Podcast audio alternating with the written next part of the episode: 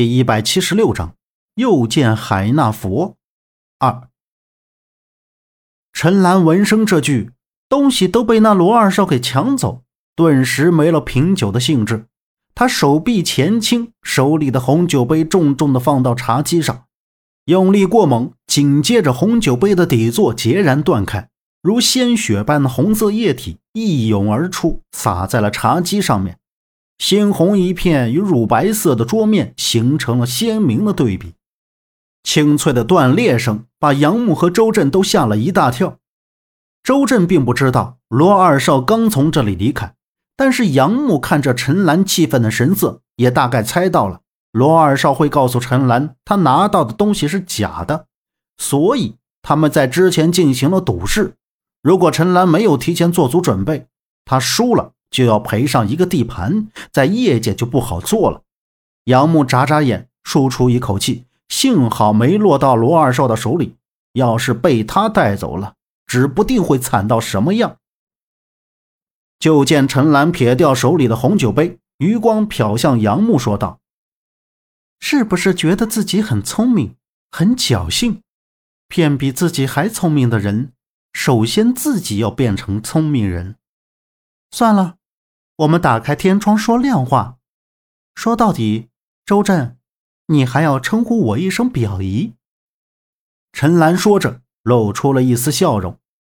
表姨，周震搔搔头，瞠目结舌的表情有点尴尬。这突然冒出来个漂亮表姨来，周震还真的有点难以置信。杨木也十分惊讶的看着周震和陈兰，心里却在念叨：还说我沾亲带故。你不也沾亲带故的？究竟费这么多心思要干什么？然后听到陈兰说那些钱算是投资，也不让周震跟他父亲说，因为陈兰的父亲和周震的父亲之间有些矛盾。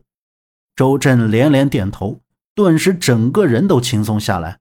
钱不用还了，周震肯定心里是十分的高兴，而且这还认个表姨，何乐不为呢？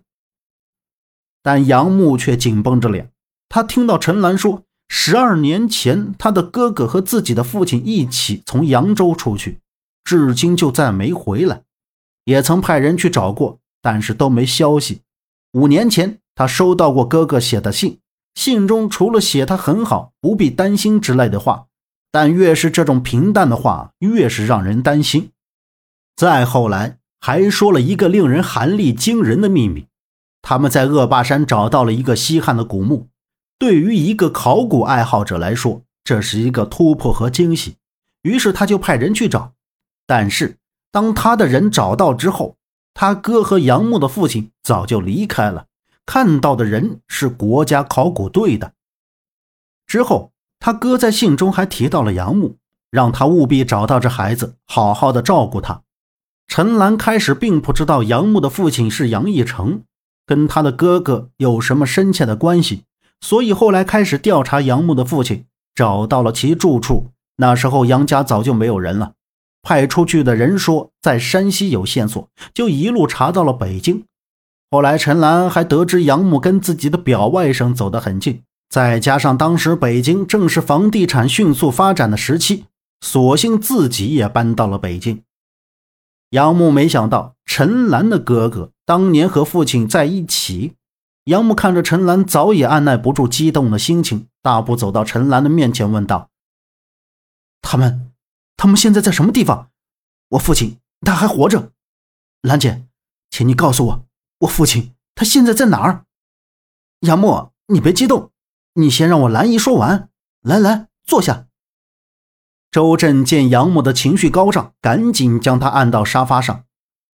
陈兰摇了摇头，说道：“不知道，我最后一次收到的信是在一年前，他们那时候正在陕西。”本集播讲完毕，感谢您的收听，欢迎您订阅，下次不迷路哦。